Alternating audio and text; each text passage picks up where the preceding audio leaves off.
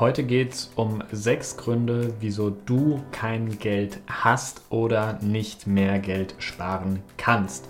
Und das ist erstmal ein provokatives Statement. Ich möchte das Ganze aber ein bisschen unterfüttern mit meinen Argumenten zu diesen Punkten, wieso man vermeintlich kein Geld sparen kann und wieso ich persönlich sage, dass jeder in Deutschland Geld sparen kann. Und damit meine ich jeden.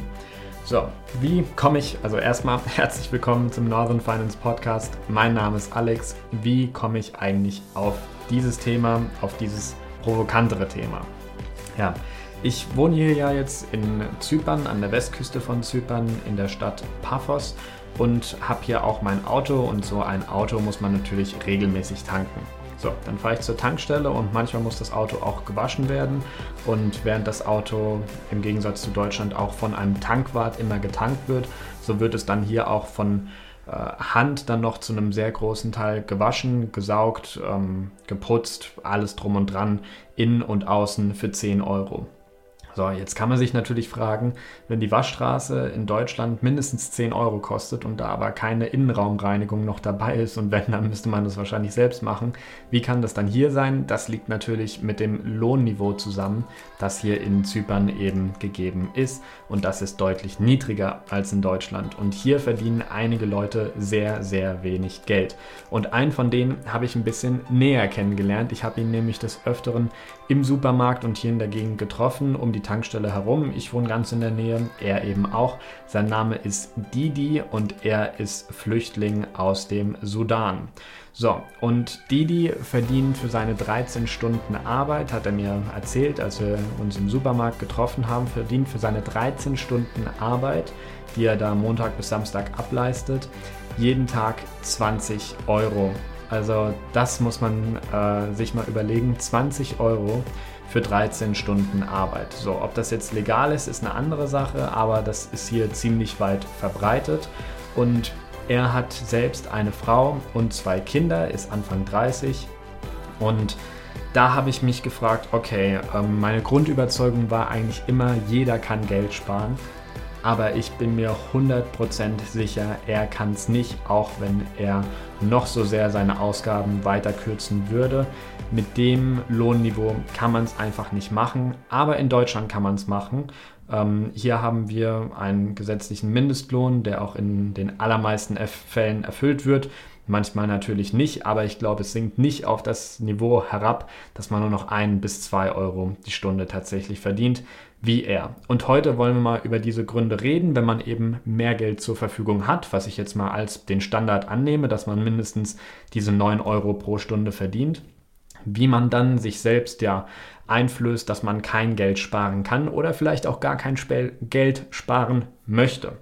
So, und über diese häufigen Ausreden wollen wir jetzt reden. Und ähm, eine dieser Ausreden ist wahrscheinlich und meine Lieblingsausrede eigentlich, ich bin zu jung oder die Alternative, ich bin zu alt, um Geld zu sparen. Ähm, je nachdem, wie alt man ist, kommt dann entweder zu jung oder zu alt. Und ähm, meine Meinung, meine ganz tiefe Überzeugung auch ist, man ist niemals zu jung oder zu alt, um Geld zu sparen. Also man kann sich natürlich fragen, ja, ich kann doch auch erst äh, in zwei, drei Jahren anfangen, dann verdiene ich vielleicht auch mehr Geld, dann lohnt sich das für mich auch mehr. Ähm, aber Sparen ist eine Angewohnheit. Das kommt nicht von heute auf morgen, dass man das auf einmal macht, wenn man dann die Lohnerhöhung bekommt, dass man die zu 100 oder vielleicht auch nur zu 50 Prozent dann tatsächlich spart, sondern das ist ein Prozess, den man sich antrainieren muss. Und ähm, man muss sich auch sehr bewusst machen, was eigentlich die eigenen finanziellen Ziele sind. Also wenn man später mal ein finanziell sorgenfreieres Leben führen möchte, dann sollte man heute schon etwas dafür tun und sich auch heute darauf schon vorbereiten.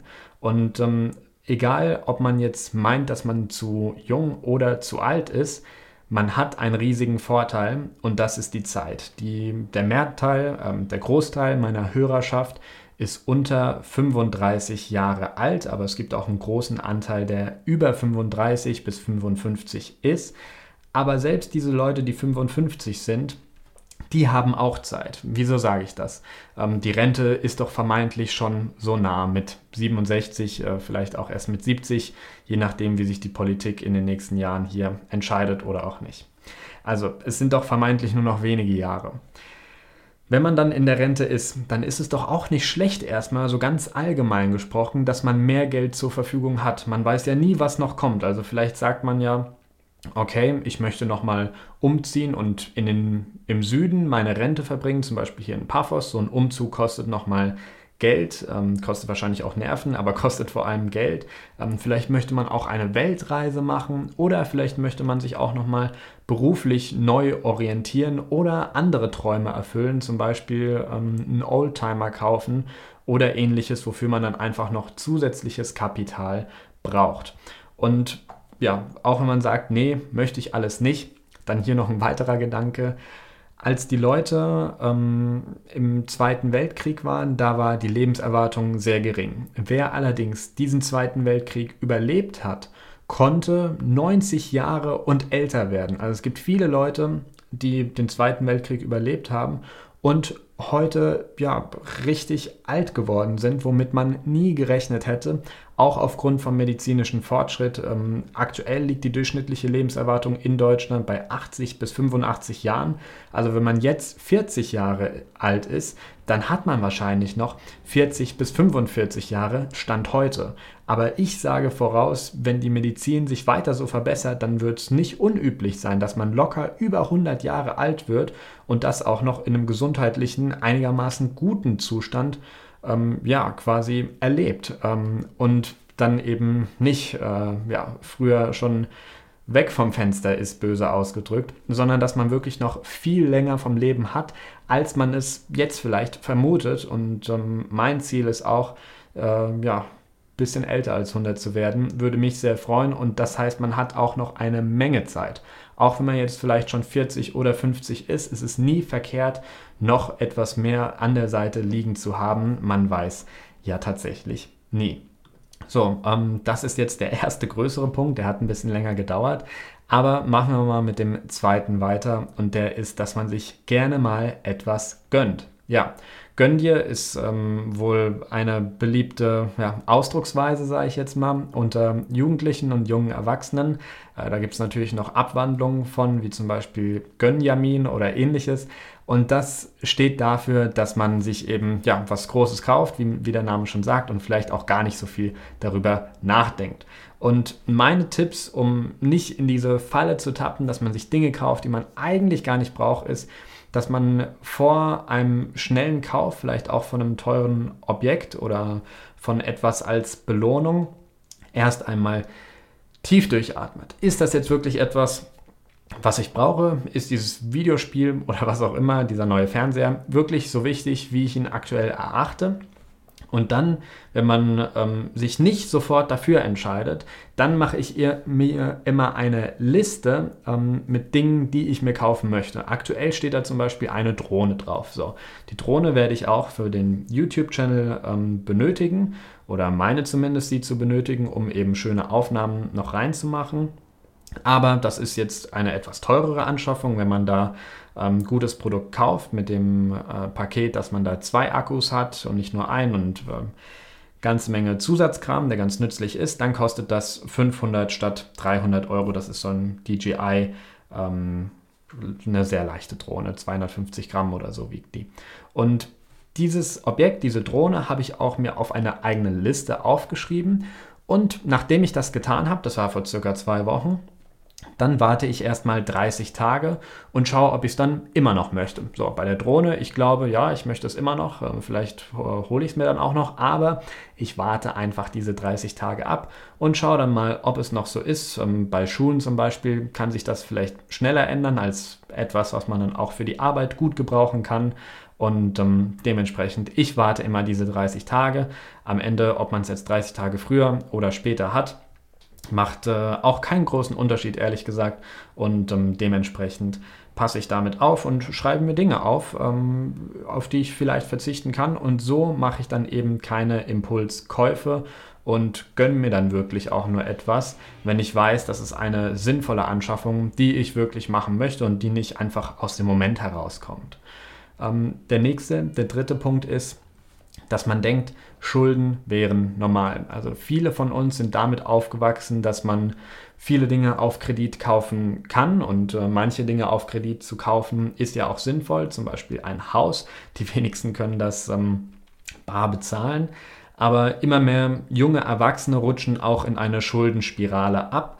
Ähm, in Kasso kommt dann ganz schnell, ähm, man möchte immer das neueste iPhone haben und ähnliches und da nimmt man dann eben auch mal einen Kredit für auf oder ähm, geht beim Konto ins Minus und ähm, genau, ja, nicht nur so Leute, aber auch so Leute natürlich nehmen dann letztendlich die P2P-Kredite auf, an denen wir Investoren Zinsen verdienen und das nicht zu wenig. Ähm, mache ich natürlich gerne, ähm, dass ich solche Kredite dann unterstütze, ähm, einfach weil man daran gut verdienen kann und ähm, weil das noch zusätzliche Diversifikation im Portfolio bringt. Aber das ist ein anderer Punkt. Ähm, meine persönliche Meinung ist, Schulden sind erstmal okay. Die Frage ist, für was man Schulden aufnimmt. Für Konsum sind sie ganz sicher nicht okay.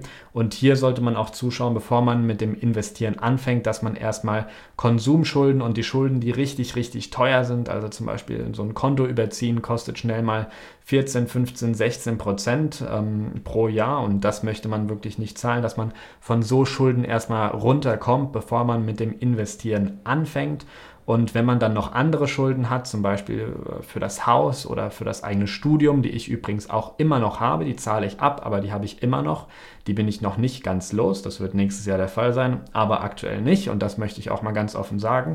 So Schulden sind gute Schulden, wenn man eben in die eigene Bildung investiert. Das muss jetzt nicht unbedingt das Studium sein, das kann vielleicht auch eine Weiterbildung sein, die man benötigt wie auch immer, aber dafür Geld aufzunehmen ist gar nicht so verkehrt, weil man weiß, dass man davon auch eine Rendite bekommt und das eben nicht ein Objekt ist, wie zum Beispiel schöne neue Schuhe, schönes neues Handy, was letztendlich über ein paar Monate ja im geistig zumindest abgeschrieben wird und einem kein Geld erwirtschaftet. So Produktivschulden, nenne ich es jetzt mal, sind dann noch eine andere Geschichte. Und von daher, äh, viele sagen, Schulden sind schlecht. Ähm, ich sage, es kommt darauf an, welche Schulden man macht. Ähm, aber das Leben auf Konsum, auf Pump, das ist natürlich ähm, etwas, wo man aufpassen muss und wo man nicht sagen sollte, es wäre normal. Auch wenn es vielleicht die eigenen Freunde machen, muss man da sehr genau aufpassen, dass man eben nicht in so eine Spirale rutscht, wo man denkt, ja, dann nehme ich halt noch einen Kredit auf.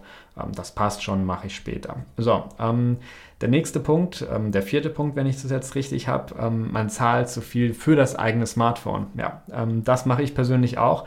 Aber wenn wir uns mal überlegen, wie viel hat vor 10, 15 Jahren ein Handy gekostet, dann hat das auf keinen Fall, auch wenn man es mit Inflation auf heute hochrechnet, mehr als 500 Euro für die meisten gekostet. Und heute ist es ganz normal, dass man ja so um die 500 Euro oder noch viel, viel mehr bei neuen Modellen für Handys ausgibt.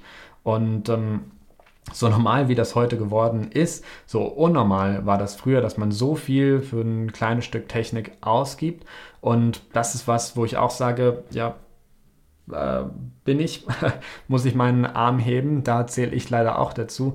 Ich rechtfertige das Ganze so, dass ich sage, ich brauche es eben auch für die Arbeit, um Instagram-Stories zu machen, um auf dem aktuellen Stand zu bleiben, um Kommentare zu kommentieren, wenn ich unterwegs bin, bla bla bla. Ähm, man sollte einfach aufpassen, dass man das Ganze bewusst macht. Und das ist auch der nächste Punkt, ähm, der fünfte Punkt, man hat kein Budget. Ähm, wenn man Dinge nicht misst, dann kann man sie nicht kontrollieren. Das ist meine persönliche Überzeugung. Wenn man eben nicht weiß, was tatsächlich die eigenen Zahlen sind, vielleicht auch im Geschäft, dann kann man auch nicht sagen, ja, da muss ich jetzt noch dran arbeiten. Also das wird dann sehr, sehr schwierig. Und dementsprechend mache ich persönlich auch oder habe in der Vergangenheit ein sehr konkretes Budget gemacht, wie viel ich eigentlich ausgebe. Ich habe in einem YouTube-Video von mir einfach mal aufgezählt, was, was, hier eigentlich meine Fixkosten sind und dann auch über mehrere äh, Monate zurückgeschaut, wie viel das wohl im Schnitt sein wird. Im Sommer ist der Stromverbrauch natürlich bei mir etwas höher als im Herbst und im Frühjahr. Dafür ähm, werde ich im Winter hier wahrscheinlich die Heizung natürlich anhaben. Und da habe ich dann versucht, das Ganze so ein bisschen zu balancieren und dann eben festzustellen, okay, dafür gebe ich so viel Geld aus und während man ähm, an den Stromkosten wahrscheinlich nicht so viel schrauben kann, kann man das an der Miete natürlich, wo man eben wohnt und bei anderen ähm, ja, relativ fixen Ausgaben, also wenn man sagt, ich gehe paar Mal äh, immer ins Restaurant pro Woche, dann kann man sowas natürlich auch schon als Fixausgabe sehen, ähm, wenn das nicht besonders viel schwankt. Und dann kann man eben auch kontrollieren, möchte ich tatsächlich so viel ins Restaurant gehen, bringt mir das tatsächlich die Freude, ähm, die ich davon erwarte, oder ist das einfach nur so ein Lebensstandard, an den ich mich gewöhnt habe, ohne darüber nachzudenken. Und das ist eigentlich das Schlimme, wenn man dann eben einen ja, hohes Konsumlevel hat, aber es gar nicht mehr zu schätzen weiß. Also wenn es so normal geworden ist, dass man sagt, ja, es ist jetzt halt da und ähm, ich möchte jetzt aber auch nicht weniger haben, aber ich kann es auch nicht so wirklich genießen, weil es ja normal geworden. Ich habe letztens eine Studie gelesen, dass Leute, die sich etwas Neues kaufen, ein neues äh, Konsumobjekt, wie zum Beispiel ein, sagen wir mal, Tablet, dass man sich nur drei Monate daran erfreut. Genauso bei ähm, einer neuen Uhr oder einem neuen Computer oder fast allem, dass man sich die ersten drei Monate wirklich darüber freut und danach ist es zum Standard geworden. Das ist natürlich ein bisschen schade, aber das ist anscheinend die Situation. Ich würde behaupten, es ist nicht ganz so stark bei mir, aber es geht schon in die Richtung. Also man muss mal ehrlich sein und sagen, man gewöhnt sich sehr schnell an Dinge. Und ähm, ja, das, das ist dieser Punkt. Ähm, man muss eben messen, was man hat. Und wenn man das getan hat, wenn man gemessen hat, wie viel man jetzt tatsächlich konsumiert, dann kann man so einen Konsum auch viel bewusster machen. Ähm, der erste Schritt ist vielleicht, dass man gar nicht ein Budget aufmachen muss, weil es schon wieder ein bisschen komplizierter ist, sondern dass man vielleicht einfach mal sich in den eigenen Kalender oder irgendwo auf dem Smartphone einträgt, wie oft man eigentlich in der aktuellen Woche essen gegangen ist oder was auch immer, wo man sagt, ah, da gebe ich vielleicht ein bisschen zu viel Geld für Konsum aus. Dass man sich einfach mal eine Strichliste oder ähnliches macht und dann eben aufschlüsselt, okay, in der letzten Woche bin ich zum Beispiel, ja, sagen wir einfach mal, dreimal zum Italiener gegangen und in der aktuellen Woche bisher nur zweimal. Hm, komisch, zweimal scheint mir auch zu reichen. Ähm, Probiere ich nächste Woche auch nochmal mit zweimal. Vielleicht ist das ja dann immer noch genug. Und dann kommt man vielleicht von diesem etwas höheren Niveau, was man schon erreicht hat, ziemlich einfach runter. Und der nächste Schritt ist dann natürlich ein Budget zu machen, aber man muss nicht so kompliziert direkt anfangen. Ja, und ähm, dann noch etwas äh, ganz Einfaches.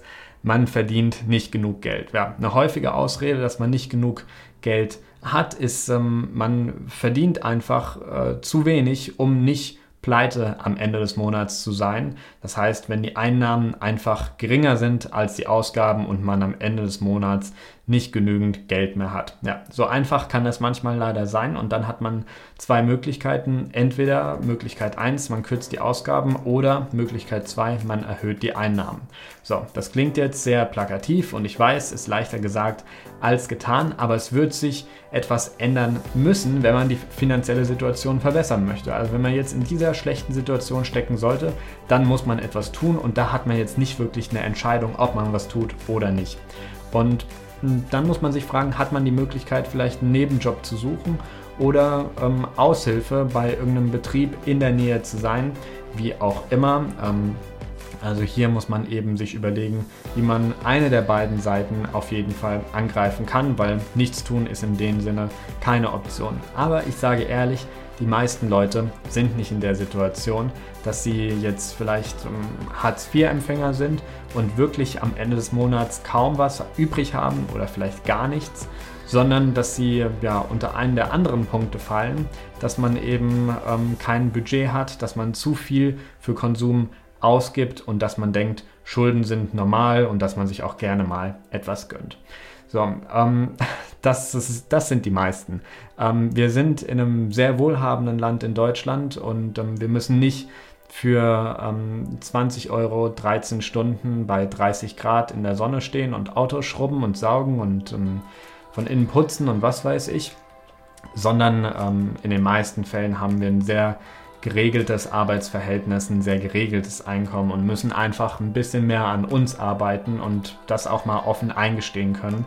Ähm, vielleicht in kleineren Schritten anfangen, sich bewusst sein, nicht alle Schulden sind schlecht, aber die Schulden, die schlecht sind, die eben für Konsum gedacht sind, die sollte man möglichst als erstes begleichen und dann auch mal ein bisschen Geld an die Seite legen, vielleicht auch einen Sparplan anfangen mit 25 Euro im Monat und dann schauen, wie man ein eigenes Portfolio aufbauen möchte.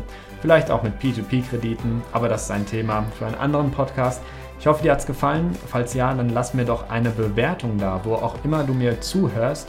Und schreib mir auch gerne noch einen Kommentar dazu, was deine Meinung zum Podcast ist. Ich lese mir jedes Feedback durch, freue mich sehr darüber und kann nur durch Feedback wachsen. Ja, und ähm, wenn es dir gefallen hat, lass mir ein Abo da. Ich poste jeden Freitag um 16 Uhr eine neue Folge. Und jetzt mache ich mich an das neue Video direkt nach diesem Podcast indem ich die Zusammenfassung vom Interview mit dem CEO von Mintos drehe, das ich gestern gemacht habe. Das kommt dann am Sonntagmorgen online. Ja, ich freue mich, ähm, dich beim nächsten Mal wieder dabei zu haben. Liebe Grüße, dein Alex.